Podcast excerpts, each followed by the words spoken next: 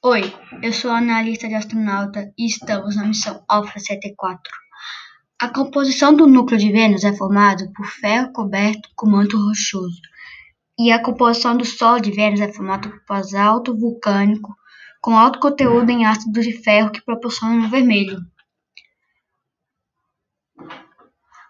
Alta está relacionado com a pequena rotação do planeta.